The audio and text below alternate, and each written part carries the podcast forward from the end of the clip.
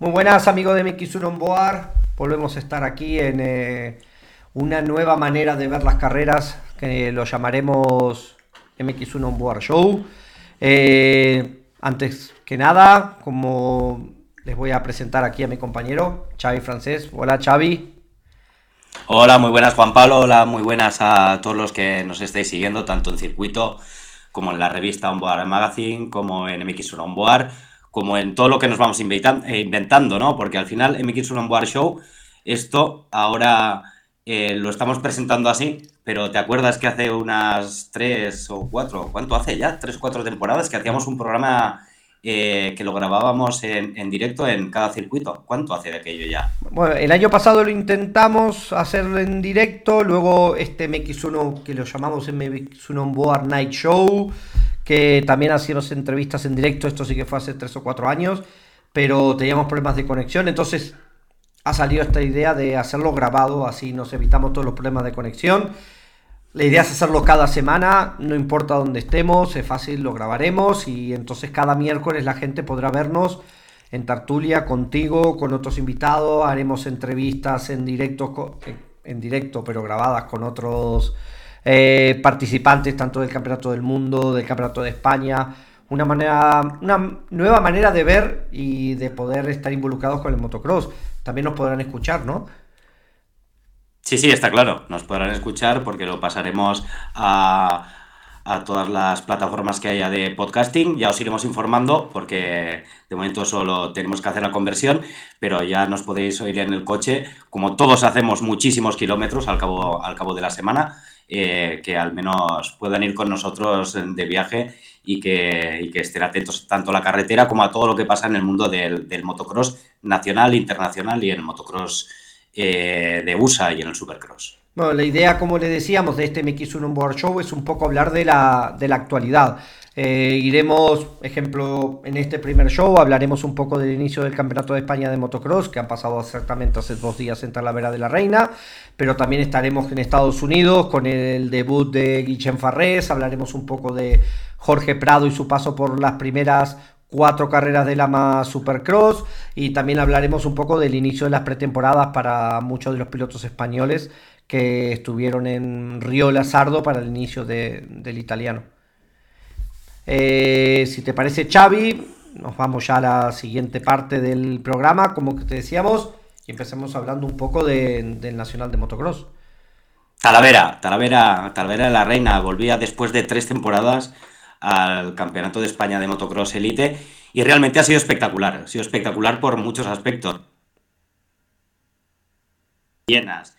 No teníamos desde mayo de 2021 la parrilla de MX1 con, con 40 pilotos, eh, que es algo eh, extraordinario.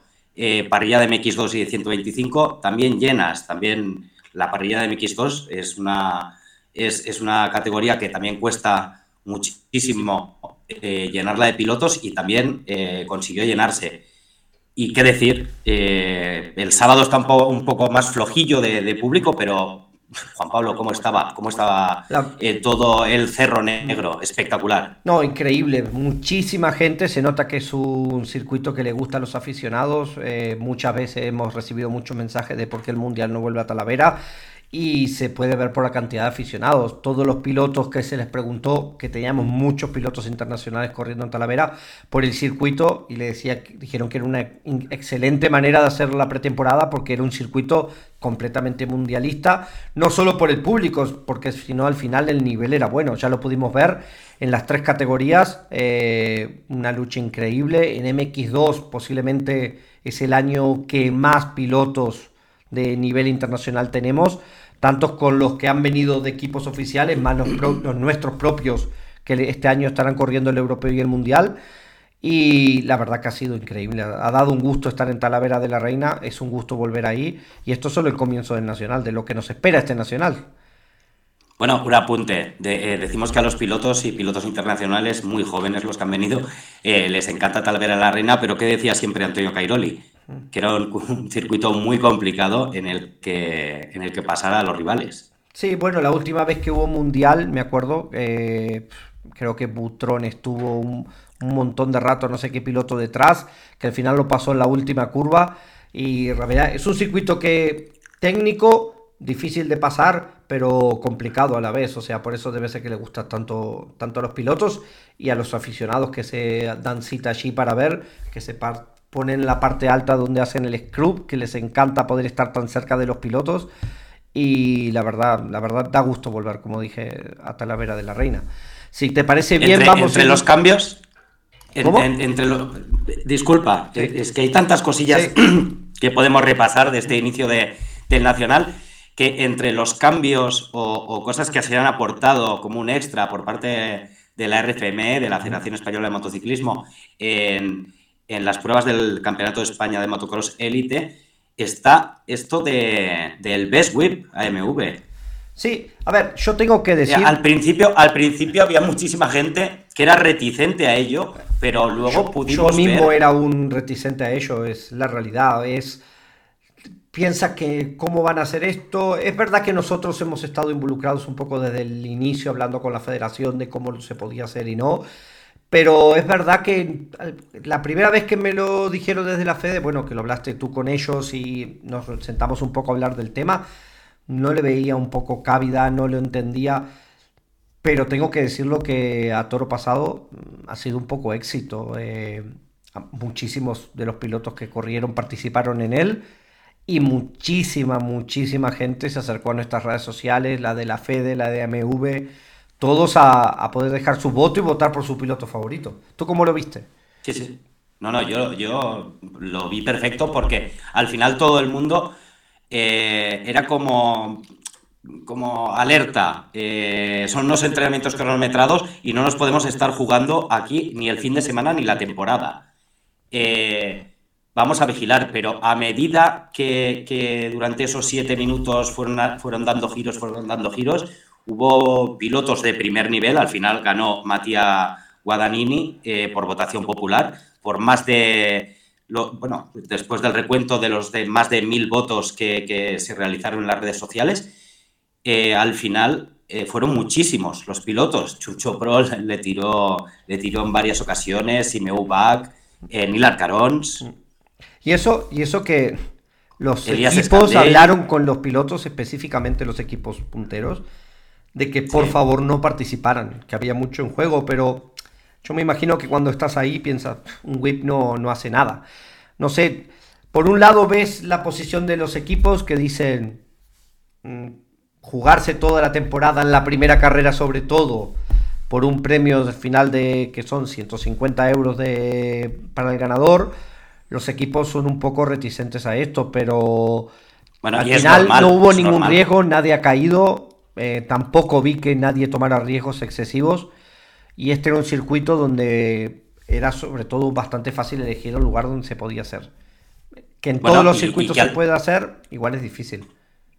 Y es que, por ejemplo, en Talavera de la Reina eh, se empezó este, este Best Whip, pero eh, las condiciones estaban perfectas, eh, era un día soleado, era todo perfecto. Ya veremos lo que nos encontramos, por ejemplo, en Lugo, donde puede que haya mucha más humedad, puede que el, terreno para esos entrenamientos cronometrados eh, esté mucho más embarrado, que no se le pueda tirar. Mm, ya se irá viendo. Al final, la parte positiva es que se ha hecho una vez y han salido las cosas bien que, la gente ha participado y que a la gente también cuando se monta el vídeo para, ver los, las mejores, los mejores whips, eh, ha, estado participando en ello y, al final, bueno, es un plus, es un plus. Al final lo que muchos de los pilotos de parrilla, la inmensa mayoría, y la, la inmensa mayoría de gente lo pensamos, que lo que hace falta es incrementar eh, el, montante económico que se llevan los pilotos, porque si lo comparas con otras competiciones eh, nos quedamos un, poco abajo. Bueno, este es un pasito adelante eh, para, que, para que un incentivo para que te puedas llevar un poco más de, dinero al final del, fin de semana. la pole, que también la patrocina AMV, a los dos polemans de MX1 y MX2 también se les da un premio metálico, también hay que recordar. y al final este fin de semana Matías Guadagnini gana la pole, gana el Best Whip. Gana el Whip. Al final no ha tenido un buen fin de semana y no ha ganado las dos mangas, pero si hubiese ganado todo, se hubiese llevado mil y pico de euros. No estamos hablando de igual cantidades gigantescas cuando lo comparas con otros campeonatos, pero es un buen que. Antes solo te ibas con 600 y ahora dependiendo cómo te puedes llegar a ir con 1000, si te van bien las cosas. Es un comienzo, hay que buscarle una vuelta, hay que innovar. Por suerte ahora para el campeonato ha entrado esto, esta empresa MV que ha apoyado esto y al final esto va bien para el campeonato. Necesitamos sponsors, NMX Board también, pero... Correcto, correcto. Si MV quiere patrocinarlo está bienvenido a hacerlo. Pero la idea es esto, que se necesitan sponsors que vengan con nuevas ideas, buscar nuevas cosas y, y esto es un paso. Les puede gustar más a algunos, más a otros. Pero yo estuve hablando este fin de semana con Xavi Galindo ahí en el Nacional y él me decía que el Campeonato de España de motocross está bien, que si lo comparas con el Campeonato de Enduro necesita cambios allí también, pero que realmente cuando tú llegas al Campeonato de España y ves las parrillas llenas, cuántos pilotos, cuántos equipos con camiones, con estructuras, está bien, que se puede mejorar, está clarísimo que se puede mejorar, siempre se puede mejorar, pero bueno, creo que hasta ahora se ha hecho un buen trabajo tanto en el campeonato como en, la base. Teníamos buenos pilotos en 125, los equipos de la Fede, al final todo parece que va funcionando. Y cada vez los pilotos internacionales más vienen a, vienen a correr más aquí al Campeonato de España. Sí, sí, está claro. Es que al final eh, parece que el Campeonato de España, en su primera carrera al menos, eh, se esté convirtiendo en el punto de partida hacia las pruebas internacionales de, pretemporada como eh, preparación para el Mundial de MXGP. Eh, sí que es verdad que estamos diciendo que, las parrillas estaban llenas.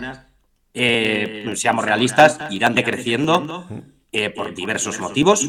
El primero, porque los pilotos internacionales se irán moviendo y se van hacia, hacia otros lugares para, preparar el Campeonato del Mundo. Luego ya empieza el Campeonato del Mundo y las cosas cambian. por desgracia, seguro que habrá lesiones, habrá bajas, etcétera. y también es verdad, se echan de menos, se me cae el boli, se echan, se echan de menos eh, estructuras que después de 10 años eh, nos han dejado, al menos hacen un impasse esta temporada, como GRMX Pro, el equipo de Ginés García Mendoza, que este año no ha conseguido eh, pilotos para, para, estar ahí en la parrilla del Campeonato de España.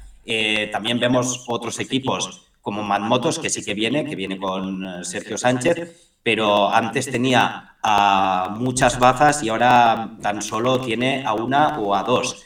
Eh, eh, faltaría diversificar y que los pilotos, bueno, supongo que irán subiendo y luego irán viendo que aparte de las, eh, de las estructuras que, con las que contamos en 2024 en el Campeonato de España, puede haber otras y otras que pueden renacer como, como la estructura de, de Ginés, que esperemos verle pronto. Le pudimos ver por, por Talavera, echando un vistazo y viendo a, sus, al final, sus amigos de muchos años, pero esperemos que para otras temporadas esperemos verle otra vez entre nosotros. Sí, al final esto siempre ha sido un poco equipos que vienen, equipos que van. Eh, pero en el caso de Ginés es un, es un team manager con su equipo privado que, tiene ganas de seguir. El problema es que no ha conseguido pilotos. Al final muchos de los pilotos de 125 han decidido ir con su familia por cuestiones de costes. Pero bueno, ah. es cuestión de que poco a poco la gente siga apostando por él y pueda volver a Nacional, que al final se necesitan estructuras como, como ella, como esta misma. ¿Vale? Si te parece bien, vamos un poco... ¿Sí? Eh, eh, un pequeño impasse para que sobre todo los pilotos que no estuvieron en Talavera o los que estuvieron en Talavera pero no les quedó claro. Y sobre todo a los chavales de 85 y 65 que empezarán después de Lugo, creo que es la semana siguiente en Monte Aragón, que empezarán en el Campeonato de España, que se miren por favor las reglas de competición, eh, la normativa de la Real Federación eh, Española de Motociclismo en el tema, bueno, en todos los temas, mm. pero sobre todo en el tema, en el tema petos, en el tema protectores de pectoral, porque el viernes en los en, las verificaciones había muchísimos pilotos. Hubo muchos problemas porque había muchos pilotos que eh, por la nueva normativa no pasaban las especificaciones técnicas necesarias.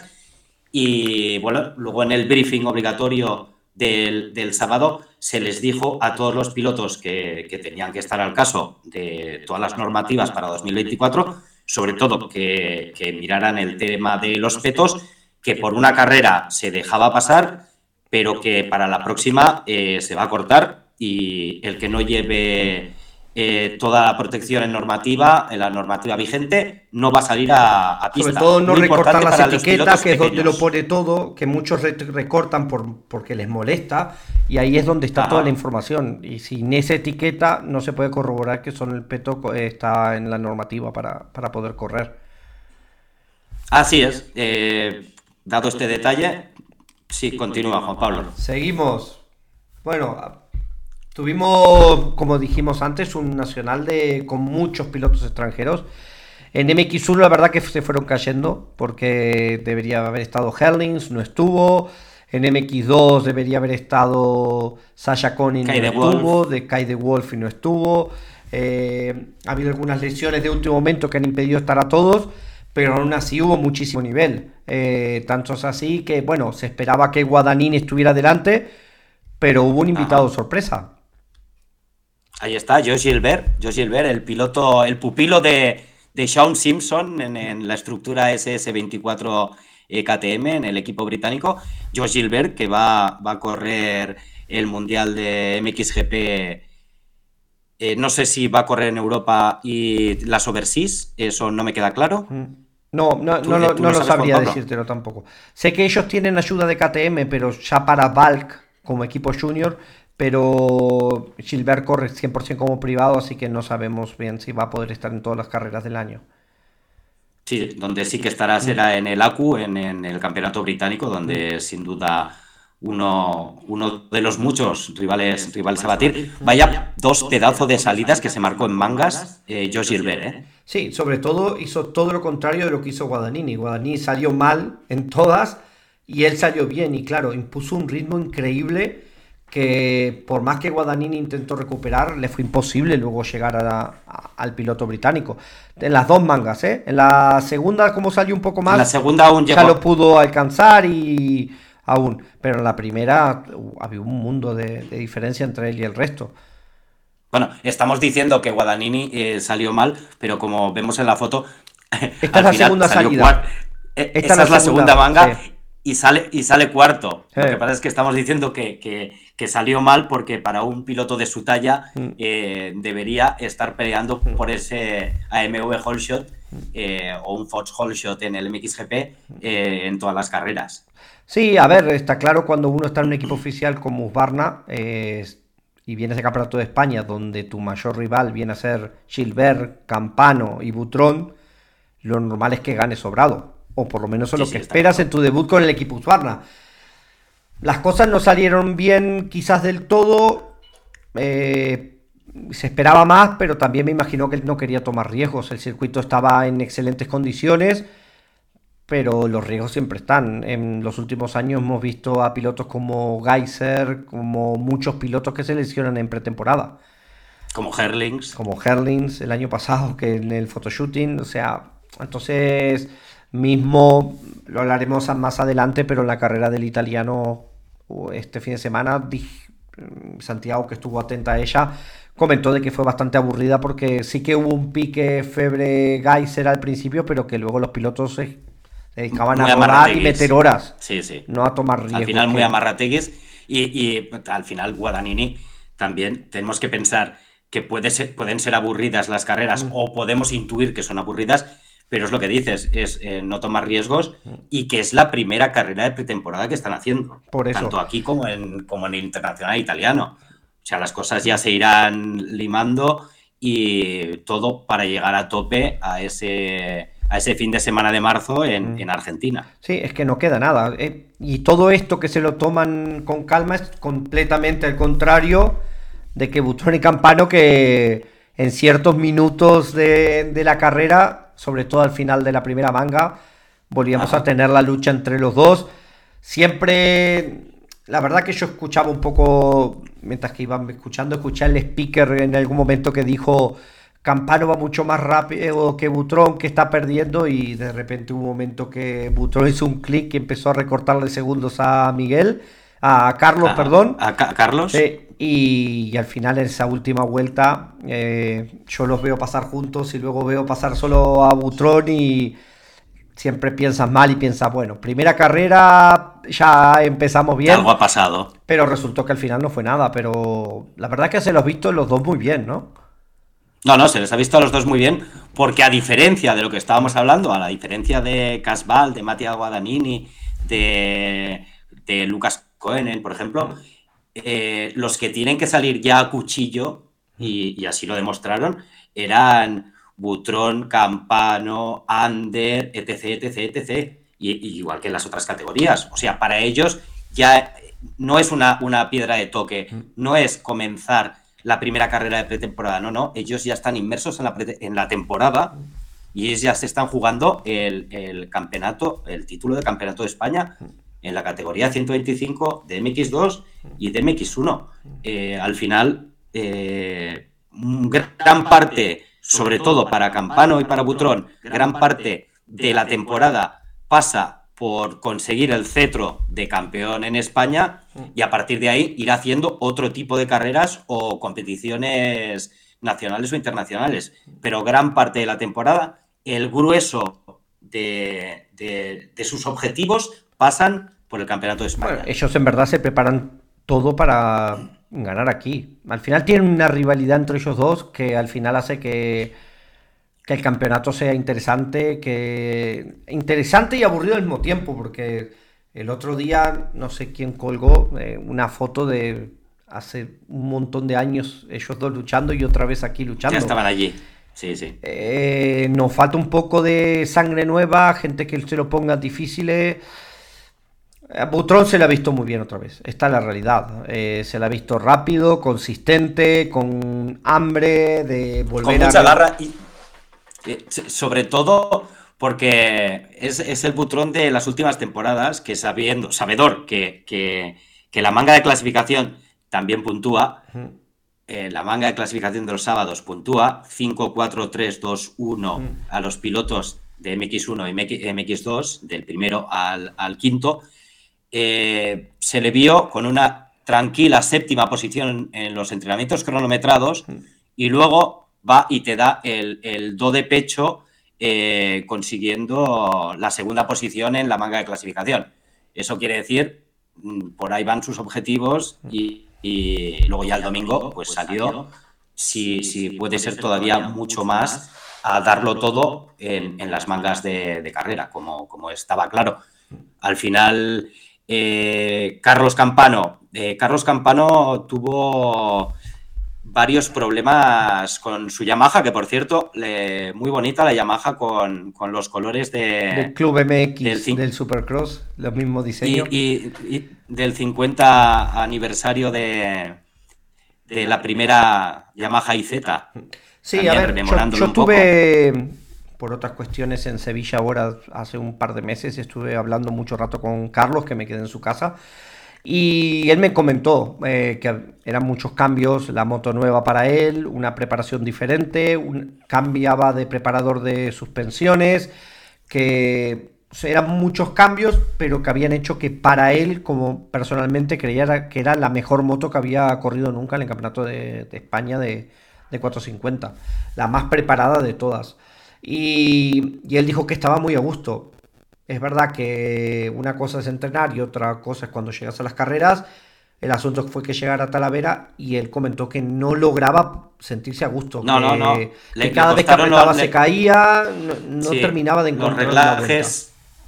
Sí, sí, los reglajes de algunas partes de, de su Yamaha no, no, no, logró configurarlos a la perfección, al menos para, para Talavera o para tenerlo en competición propiamente dicha no se sintió cómodo nunca. Y bueno, y luego eh, dos caídas en la primera manga, última vuelta, y segunda manga, también última vuelta, pues que eso también determinan, eh, determinan que, que, acabará pues cuarto o quinto en, en la clasificación.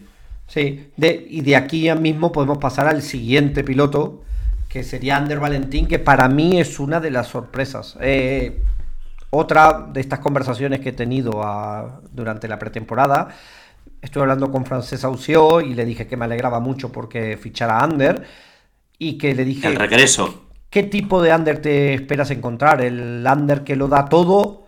¿O el Under que a veces parece que le faltara como sangre, que lo ves como que va perdido, que se quedan los relajes de la moto y no termina de funcionar? Y la verdad que me ha sorprendido. Eh, se cae en la primera manga, queda último en un toque con Guadagnini y remonta hasta la cuarta o quinta posición en la primera manga, dándolo todo, viendo, la verdad, ojalá que esté así toda la temporada, porque nos hará podios segurísimo. En esta carrera no he hecho podio porque estaban los otros dos pilotos, Gilbert y Guadagnini, pero estar ahí ah. y le dará susto a alguno de los dos. A Carlos lo pasa, eh, se pelea con él delante de la manga. Eh, estoy feliz de verlo ahí otra vez. Se le ve bien, Se, le ve contento con la moto, con la puesta a punto. Y la verdad que queda la guerra, sin duda. Se, le ve muy contento ya eh, el, sábado, después de, la manga de clasificación. Pudimos estar hablando con él, nos hizo unas declaraciones en las que se le volvía a ver esa cara de felicidad. Mm y explicaba que, se encontraba muy, muy suelto con la moto, que volvía a tener ese feeling de... Él va con su pilotaje, es verdad que nunca ha sido eh, de pilotar eh, de, forma extrema, de, forma exagerada, sino que es un tío que va trazando, va trazando, pero que puede, es lo que dices, puede dar muchos, muchos sustos a, a la batalla Butrón-Campano. Y eso esperamos, eso esperamos, porque al final lo que queremos es que vayan cogiendo ese punto estos pilotos para que estén allí y puedan ofrecer batalla a, los dos que, hasta ahora son los gallos y los que realmente tienen, tienen la vitola de, de, conseguir el, título de campeones de España. Esperemos que sí se dé ese paso al frente y podamos tener muchas más batallitas, ¿no? Sí, no, sin duda. A ver, eh, el campeonato es, largo, entre comillas. Este año es muy largo porque hay el parón del verano entre medio y se han dejado carreras para después del verano. Y en todo ese tiempo, la verdad que pueden pasar muchas cosas. Es muy difícil mantener un equilibrio de, estado físico durante tantos meses. Estamos en el mes 12, el campeonato llega hasta octubre, que es el mes 10. Eh, para, me imagino que para Ander, como otros pilotos, hay campeonatos de Supercross de por medio. Para José, posiblemente irse a Venezuela. Para Carlos, ir a Brasil hay muchas cosas de intermedio que al final pueden decantar la balanza para un lado o para el otro. Pero a priori, según lo que hemos visto este fin de semana en Talavera, habrá guerra. Eh, ya no, quizás no es una lucha solo Campano-Butrón, eh, Butrón-Campano, sino que puede estar Under de vez en cuando. Y hubo otros pilotos que nos han dejado destellos. Semeo Back eh, se ha adaptado, parece que bastante bien a la Kawasaki. Muy bien, a la Kawasaki. Eh, lleva muchos años corriendo con Husqvarna, ha decidido cambiar un poco y dejar de ir 100% con su padre y ir un poco con el equipo de, de Joan Cross. Y a partir de ahí se ven otros, después siempre están los pilotos de relleno que al final hacen que el campeonato sea interesante, Busot, que siempre está ahí, que tiene un estilo que le ha tirado el whip ahí, un buen whip que en un momento pensamos que ganaba el, el concurso y otros tantos eh, pilotos. Eh, al final también eh, Sergio Castro también con un P9 final sobre su Kawasaki también demuestra que, continúa estando ahí. Otro de los pilotos que sigue estando ahí y fue el que cerró el top 10 fue Roger Olive. Que Chucho Pro también lo hizo muy bien.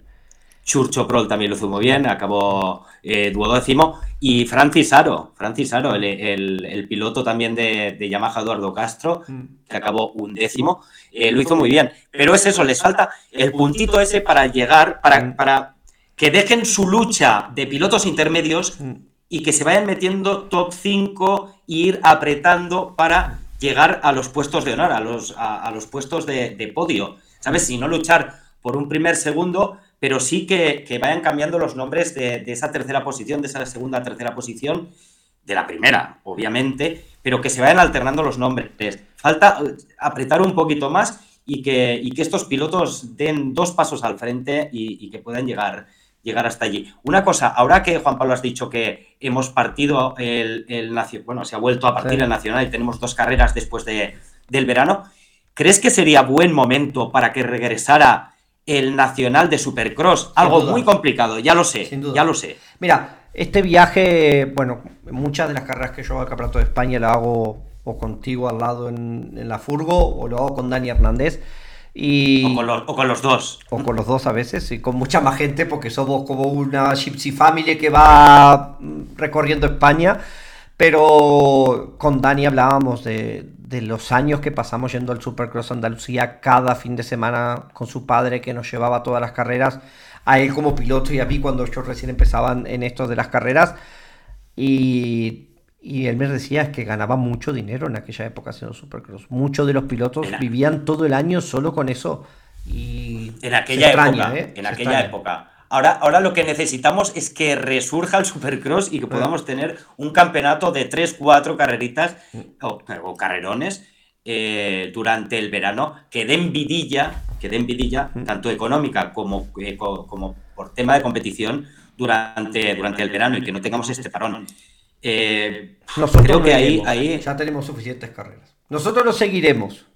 Pondremos noticias, conseguiremos, pero más carreras no, ¿eh? Yo ya hago 27, tengo suficiente para todo el año. Si no haces 27 o 28. Eh, bueno, este año casi 30 porque he hecho dos en Estados Unidos para el Supercross, así que le hemos sumado un, par más al, al, calendario ya bastante largo. Pero bueno, este año son 20, 19 del Mundial, más motocross de las Naciones, más las 7 del esta, más las 2 de Estados Unidos. 29 carreras. No está mal. Bueno, no está mal, no está mal. Está, está muy Al final, por eso tu casa está llena de fotos de ti, para que los críos se acuerden. Por eso, por eso, de eso se trata. bueno, mira. Vamos a pasar. Mira quién te puede. Edgar Canet. Una de las revelaciones, aunque no lo tendremos en todas las carreras, se sacó la vuelta rápida en los cronos cuando nadie lo esperaba, su primera carrera de 450, cuando debería estar de sobra en MX2, porque solo he corrido un, año en MX2. O sea, me asombró mucho. Tú como, la verdad que es verdad que todo es una preparación para el futuro, pero yo lo vi muy bien.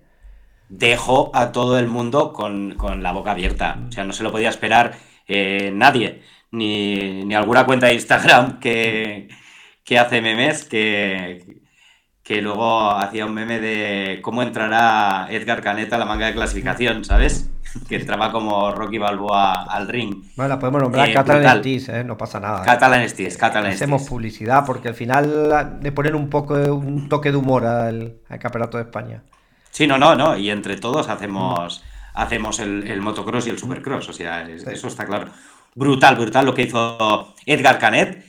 Eh, a una vuelta está espectacular ¿O te he perdido?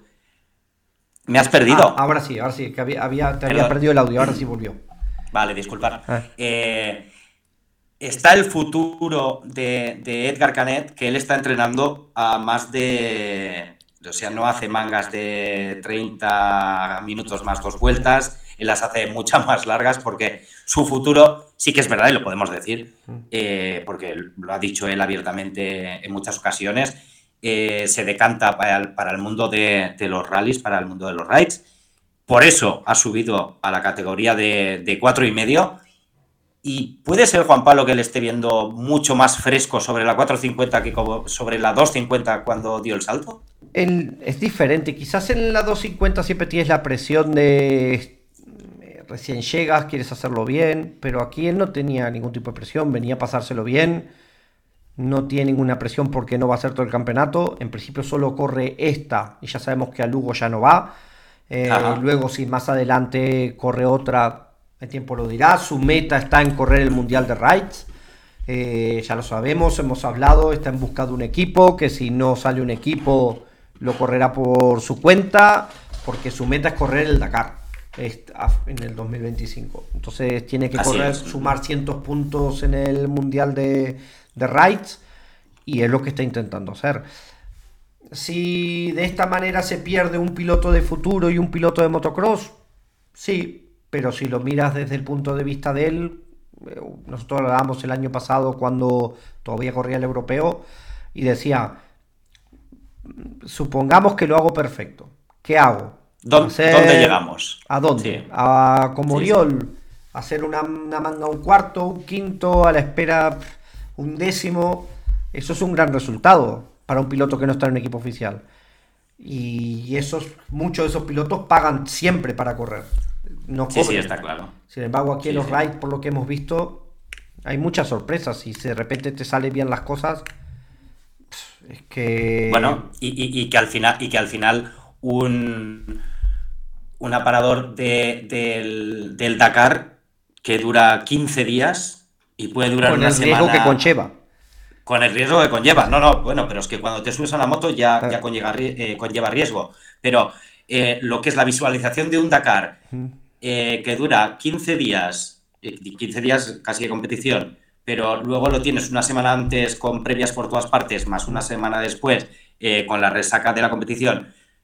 por tanto, podemos hablar que, podemos decir que se habla durante un mes, seguramente tiene mucha más visualización para, el, para, la, para la persona que no está metida en el mundo del motociclismo. Sí, sí, sin duda que aparecen todos tiene Más tiene más visualización. española, los diarios generalistas, se habla mucho más que del motocross, está claro. está clarísimo. Que, la gente luego que estamos involucrados en el mundo del motociclismo, está claro, llega el Dakar, sigue el Dakar, pero continúa habiendo eh, competición, continúan habiendo otras disciplinas y las seguimos todas, perfecto. Pero para la gente eh, de fútbol, mm. propiamente dicha, eh, al final saben quién ha ganado el Dakar, o qué ha hecho Carlos Sainz, o cómo ha ido Joan Barreda, o qué ha hecho. Laia Sanz, o todos ahora que, que también lo está haciendo bien. Es que hay un montón de nombres. Pero lo saben. Eh, lo que no saben es. Eh, ¿Quién, ha ganado el campeonato de España de motocross? Correcto. O Jorge Prado ha salido campeón del mundo de motocross. Correcto, esa sí es una realidad. Es una realidad, es una pena, pero es una realidad. Y hablando de, de Canet, bueno, el, domingo acababa en Talavera de la Reina y ya está en Red Sun entrenando con Barreda. Una foto con Barreda y con no sé quién más estaba. Que, Así es. Que también estaba ahí en, entrenando en Barreda, o sea, no para. No, no, no para, no para, no para, no para y tiene los objetivos muy claros. A nosotros nos encantaría ¿eh? que viniera también a, Lugo. y que diera guerra, sin duda. Al final hecho quinto, sexto en la segunda manga. En la primera se cayó, pero remontó bastante también. O sea, se le vio muy bien, muy bien. Seguimos adelante, Chávez, ¿qué te parece si pasamos a MX2? Un poco. Vamos a ello, mira, ahí vemos a, Lucas Coenen. Lucas Coenen. Lucas Coenen que, que nos hizo esperar como cinco minutos a hacer la ceremonia del podio, porque su staff técnico o sus acompañantes no le habían llevado la, gorra de Red Bull y dijo que él sin la gorra eh, no subía al podio, vamos, un profesional. asomo. Al final, total. Bueno, es, un profesional. y si Tengo que decir, máximo candidato al título del Mundial. O sea, sí, sí, no, se, se le vio muy, muy bien. Muy bien. O sea, muy sobrado. El problema está. Sobradísimo. Se cae. Sí. Y se cae mucho. bueno, se cayó en todas las mangas. ¿Qué le pasaba a Diego Gers? No. En, MX2. Sí, pero este, este es más Herlings, me parece. Que va a ser. va a dominar sobrado la categoría y solo su único rival va a ser el mismo. El y sus caídas. Sí, sí. Con permiso de Ebert, Adamo, Langerfelder y todo el resto de pilotos de, del Mundial de MX2, pero yo creo que para primero que vengan pilotos como él al Nacional hacen crecer el Nacional, sin duda. Aunque sea una carrera. está claro, ya. Está claro, ya vino el año pasado a Monte Aragón y, y, ya se vio, ya se vieron sus dotes, mm. pero tal y como ha llegado este año, él sí que ha dado dos pasos adelante. ¿eh? Pesa que solo tiene 16, o 17. O sea, muy joven, ¿eh? Es muy joven. es como Prado. si sale campeón este año, con la misma edad que Jorge. Vale, y su hermano Sacha eh, tiene la misma edad, ¿no? Me dijiste. Son gemelos. Son gemelos, pero no se parecen en nada, no, menos a mi no, no, ni de altura ni nada. El otro es rápido, pero este, el otro sí que se cae. Sí, no, el otro se cae mucho. Yo me acuerdo que Smet me dijo el año pasado, el padre me dice que no le damos una buena moto y que corra más. Y pensaba, si le doy una que corra más, si se entierra de cabeza así, imagínate si le doy una que corra más. Bueno, y, que no estuvo, eso fue una de las grandes preguntas el viernes, el viernes y el sábado. Si eh, no estuvo ni Sasha ni estuvo Kaide Wolf. Eh, se cayeron juntos. porque se cayeron juntos en, un entrenamiento de, pretemporada y Kaide Wolf eh, se lesionó un poco el tobillo y, Sasha sí que parece que podría haber tener, sí, tener alguna, alguna pequeña fractura en la mano. A ver si llega a la carrera de, Argentina. Esperemos que sí. no, yo creo. Creo, Pero que, bueno, creo que no. La, una de las, creo que no habrá ningún problema. No habrá problema, no, esperemos. sin duda, una de las mayores cosas que pasó este fin de semana es esto. El debut de Triumph oficialmente en carrera ha pasado primero en España, antes, bueno, no, en el Supercross, pero los entrenos han sido primero en España antes que, en Estados Unidos. Antes que en Estados Unidos, sí, sí. Y la verdad que deja mucha, no incógnitas, sino ganas de verlos en acción de verdad en el Mundial, porque Harup es un piloto con mucho nivel. El año pasado, cuando se va del equipo Dixon, porque la moto se le rompió millones de veces, ya era un piloto para luchar de vez en cuando para el podio. Se fue al equipo de Oriol, pero no terminó de encontrarse cómodo con la KTM. Ahora ya lleva muchos meses con la Triumph y se le vio muy, muy rápido. Quizás a Candem no tanto, pero. le, costó le costó mucho, ¿eh? Le costó mucho llegar a las posiciones delanteras. ¿eh? Al final hace podio. Eh, sí, sí, al final es tercero, pero... Yo se lo daba a Congo seguro, el podio. Al final no sé cómo hizo, y, pero se fue de Talavera con un podio Canden, pero sin embargo a Haru se le vio muy bien. Muy bien y la, y la moto tiene muy buena pinta, sin duda.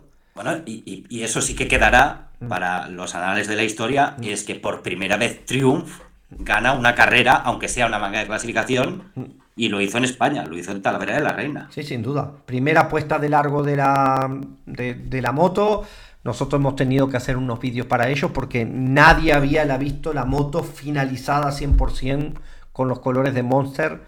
Porque los de Estados Unidos, como ya se sabe, no corren con Monster. O sea, el diseño del final es este que está aquí. Y se pudo ver primero en Talavera antes que en cualquier otro lado. Eh, y por eso fue que tuvimos que hacer estas fotos. Y luego son unos vídeos que mm, hizo Miguel Campano para Triumph. La verdad que espectaculares para el fin de semana. Pero bueno, aquí el, podio, un poco de, lo que fue el fin de semana con los tres pilotos extranjeros. Aquí con las gafas de AMV otra vez. Es que sí, correcto. Eh, Conen eh, al final se iba a las dos mangas. Eh, Mikel Harup segundo en las dos mangas. Candem eh, consigue 39 puntos, un puntito más que, no, 39 es al final con la suma de las mangas clasificatorias. Pero bueno, al final se sube Candem Maglela, el sudafricano, al podio y deja a Gerard Congos al vigente campeón eh, a las puertas de, los puestos de honor. Una lástima porque eh, qué cambiazo también, qué cambiazo también Gerard Congos. Eh, muy buen fin de semana. Sobre todo. Y, de, actitud Sí, sí, increíble. Lo que peor me sabe es que tanto él como pilotos de, su talla ahora mismo todavía eh, no puedan tener una salida en, en, europeo o mundial. Es, es, toda una lástima porque, porque hay nivel. Lo que pasa es que hay tantos pilotos en, en Europa que, pues, pues que, no se llega. esa, es la, al, final es la realidad. Es difícil, los equipos apuestan, no pueden apostar por todos. Está el equipo de la Fede, pero tiene que apostar por ciertos pilotos porque no pueden apostar por todos, está clarísimo. Bastante hace de, tener a dos. Y el resto se tiene que buscar la vida. En este caso, mm, por mala suerte para Gerard, no hay un equipo extranjero que apueste. Y la única manera de apostar es pagando. Y claro, hacer el europeo o el mundial es un muchísimo dinero que no todas las familias están preparados para, para conseguir. Y bueno, eh, hablando de este fin de semana de él, eh, yo lo vi muy bien. La verdad que ahí en la parte del scrub se pegaban los scrubs de llegar a fondo y tumbar la moto, que daba gusto verle. Eh, nada que envidiar a los, a los tres que quedaron primero. La verdad te digo, yo pensé que iba a ser podio sí o sí. Sí, sí. Y le fue de nada. Al, fin, al final está en el podio. Le fue de nada, le fue, le fue de nada. Después, eh, Matías Nilsson empezó muy fuerte eh, en la jornada del sábado. Eh, se metió allí entre los primeros en la manga de clasificación, hizo unos buenos cronos, pero luego le, faltó un poco, ¿no? Le faltó un poco en, las mangas de carrera. Bueno, el, lo he visto menos fuerte que otros años. Porque me acuerdo el año pasado en la carrera de Monteragón, estuvo luchando con The Wolf, mano a mano. Luego estaba, inconmensurable allí. Y en Lugo parecía que se llevaba el mundo por delante cuando Gerard le llevaba, no sé si 10 segundos y lo recorta, lo pasa. Y luego todo se tuerce con la caída de la segunda manga.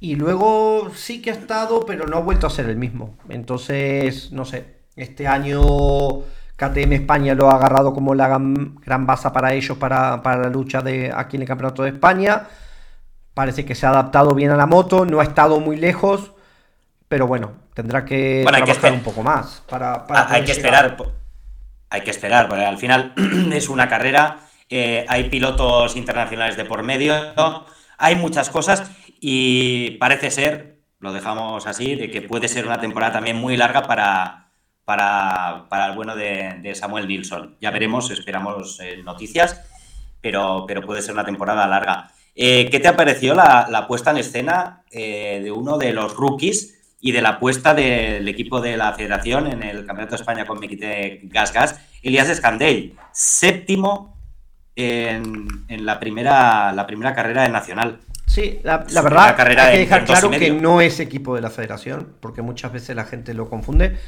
Es el equipo Mequitec que viene, la Fede solo apoya a este equipo para ir al europeo pero en el Campeonato de España es Jordi con Pili la que han decidido apoyar a los pequeños jóvenes para, venir al Campeonato de España. Y la verdad que la apuesta a largo del equipo en general fue perfecta. O sea, ellos como equipo han dominado la categoría 125. Y luego aquí en, en MX2, eh, quizás de Fran esperaba un poco más. Eh, sí, sí. Fran es un piloto que, en carrera se crece y no lo vi tan fino este fin de semana. Escandel. No, no, el sábado, el sábado, le costó muchísimo y luego el domingo, pues intentó estar ahí, pero, pero le costó, le costó mucho para, comenzar en, cerrando el top ten este, este campeonato de España. Y lo de Elías, muy bien, muy bien. Sin duda.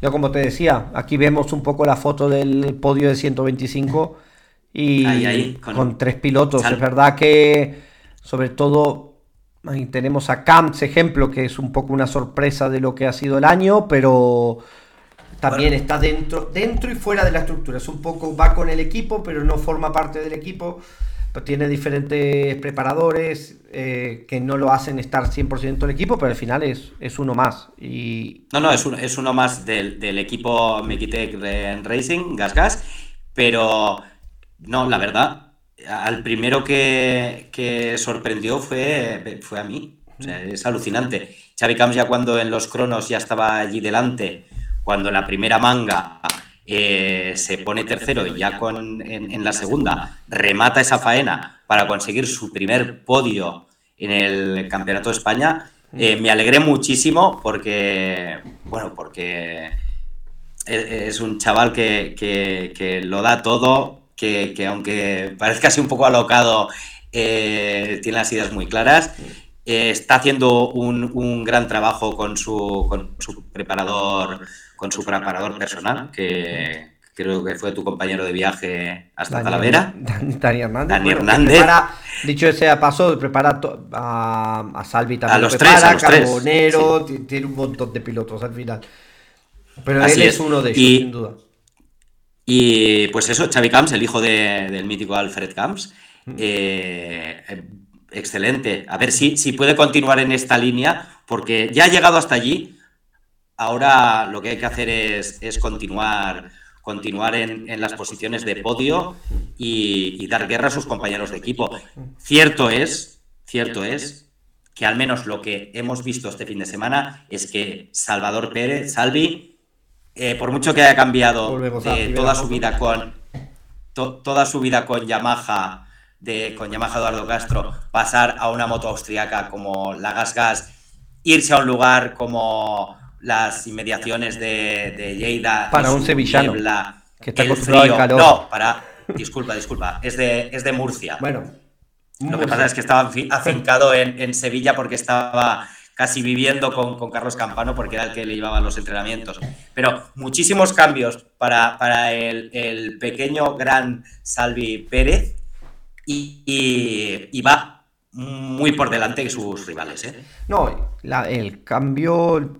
A ver, el año pasado ya se le vio bien. Eh, también que tuvo la suerte o la posibilidad de, de correr parte del europeo con el equipo oficial Yamaha, que no todo el mundo tiene esa posibilidad y que luego lamentablemente una caída de muy mala suerte en bici, eh, entrenando aquí en bici, ni siquiera entrenando, una caída de muy mala suerte, hace que, error tenga una lesión que le impide correr las últimas dos carreras del europeo con Yamaha, que era la que realmente le hacía firmar su contrato para este año con el equipo oficial Yamaha. Pero no hay mal que por bien no venga, eh, pierde la oportunidad de la Yamaha y aparece la oportunidad de cambiar a Gasgassi al equipo de la Fede y se le ve muy rápido. Eh, yo lo veo en el europeo. Lo veo que. Yo, le veo en el. No sé si ganar, le, veo en el, ganar el europeo es muy difícil, pero dará lucha. Si el año pasado hizo un top 6, algún... no te extrañe que caiga un podio de casualidad.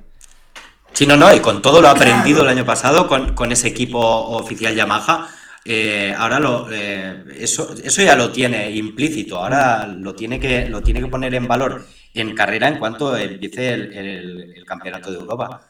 Esperemos que, así sea y a ver si, si nos puede dar muchas alegrías los fines de semana internacionales. Sí, otro, otro sin duda otro que dará que hablar es el que tengo ahora en la foto, Prat. Carlos, Carlos Prat. Mm, otro que el año pasado hizo, dejó unos pequeños ellos de su buen andar, eh, sobre todo yendo como privado al europeo, clasificándose, haciendo algún top 10. Y eso abrió sin duda los ojos de la federación que también le han dado esta oportunidad. Se ha mostrado competitivo, no al nivel de Salvi quizás. Eh, en la entrevista post carrera él comenta que cometió unos pequeños errores durante las mangas que le impidieron estar cerca de Salvi. Pero bueno, en la primera carrera. A ver qué pasa. No. No, no, Carlos. Él se ve con velocidad. Él, se ve con velocidad, la tiene, tiene eh, la cabeza muy bien amueblada, es un chaval que no hace ruido, pero está ahí, porque ha llegado a donde ha llegado sin hacer mucho ruido. El año pasado ya tuvo un final de, Campeonato de España excelente y como dices, en, Europa en Europa ya se le pudo, dejó pequeños destellos, eh, que nos fijamos nosotros, porque al final son, son nuestros pilotos, pero sí, sí, eh, ha comenzado muy bien y Salvi serán compañeros, pero pero que, vigile. bueno, al le final le apretan y le apretarán El primero que le quieres ganar es tu compañero de equipo. Así que eh, es de lo que se trata. Bueno, pues, pues entonces, y aquí también entraría un Carlos Salvador mm. que, que tuvo un problema en la primera manga, que se quedó enganchado con, la valla de salida, salió último y se pegó una remontada brutal, brutal en la primera, en la primera manga, y que sin duda eh, tiene, lo tiene todo para, estar muy cerca de sus compañeros. ¿eh? O sea, eh, ha, empezado, ha empezado en Talavera, empezó así por, por, por este tema y por varios el domingo, pero está claro que, que va a estar allí en cuanto todo empiece a coordinarlo bien y vaya con una buena regularidad, eh, yo creo que estarán Salvi, Prat, estará eh, Carlos Salvador, estará Xavi Camps, que esperemos que continúe ahí. también, que la eh, bueno, no, no, aparte, vamos, capítulo aparte, porque ahora estos serán pilotos de, del equipo Mekitech y a otro lado internacionalmente el equipo de la federación, no, no. Iván Polvillo, brutal. Aparte, sí, obviamente, ser el primer líder de la IZ Blue Crew Cup 125, esta copa de promoción de, Yamaha que cada vez cuenta con, más pilotos porque la final se realiza con el Motocross de las Naciones, una final europea.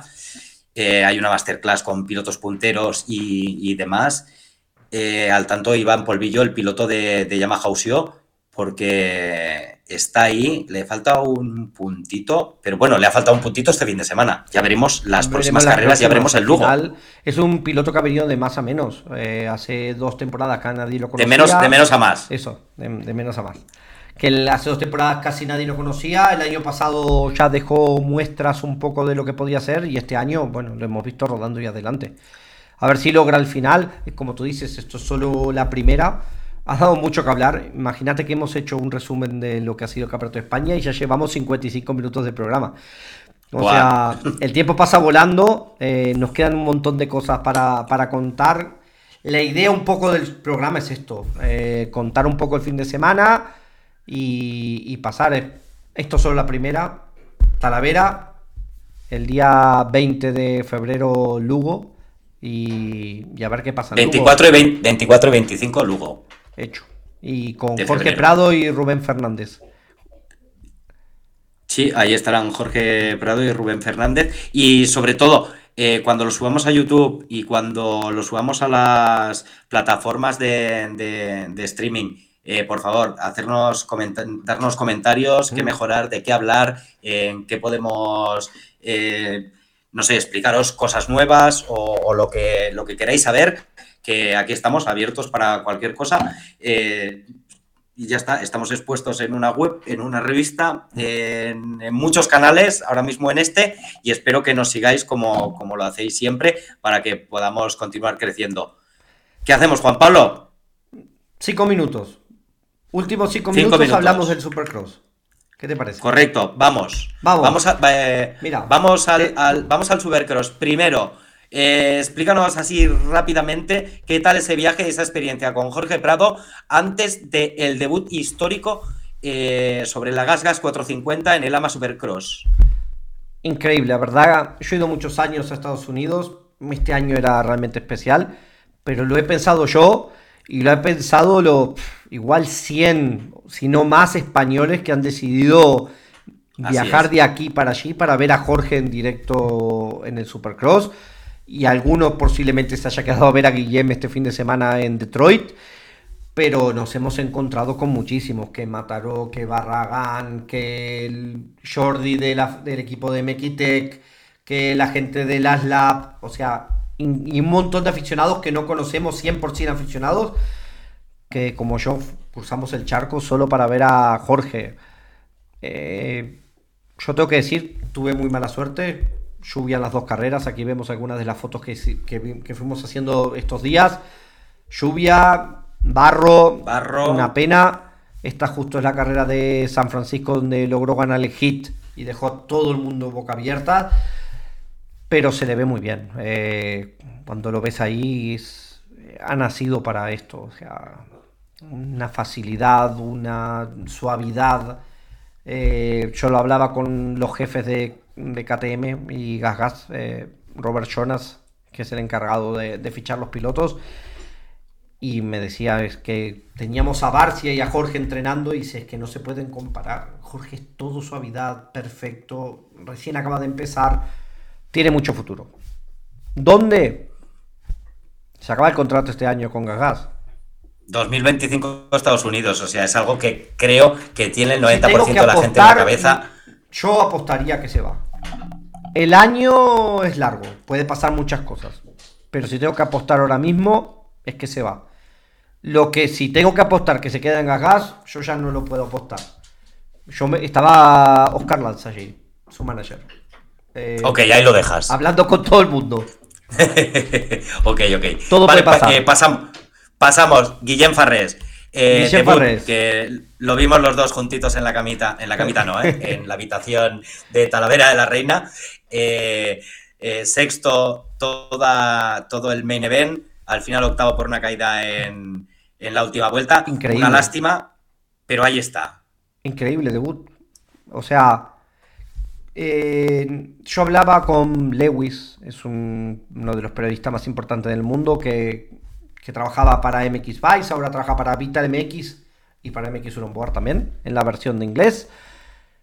Y cuando estaba allí decían, es que me lo han nombrado como uno de los pilotos revelación. Y, es su primera carrera de siempre en el Supercross. No hay que tenerlo... Jorge fue su primera carrera, pero de Guillem también. Y lo hizo muy, muy bien.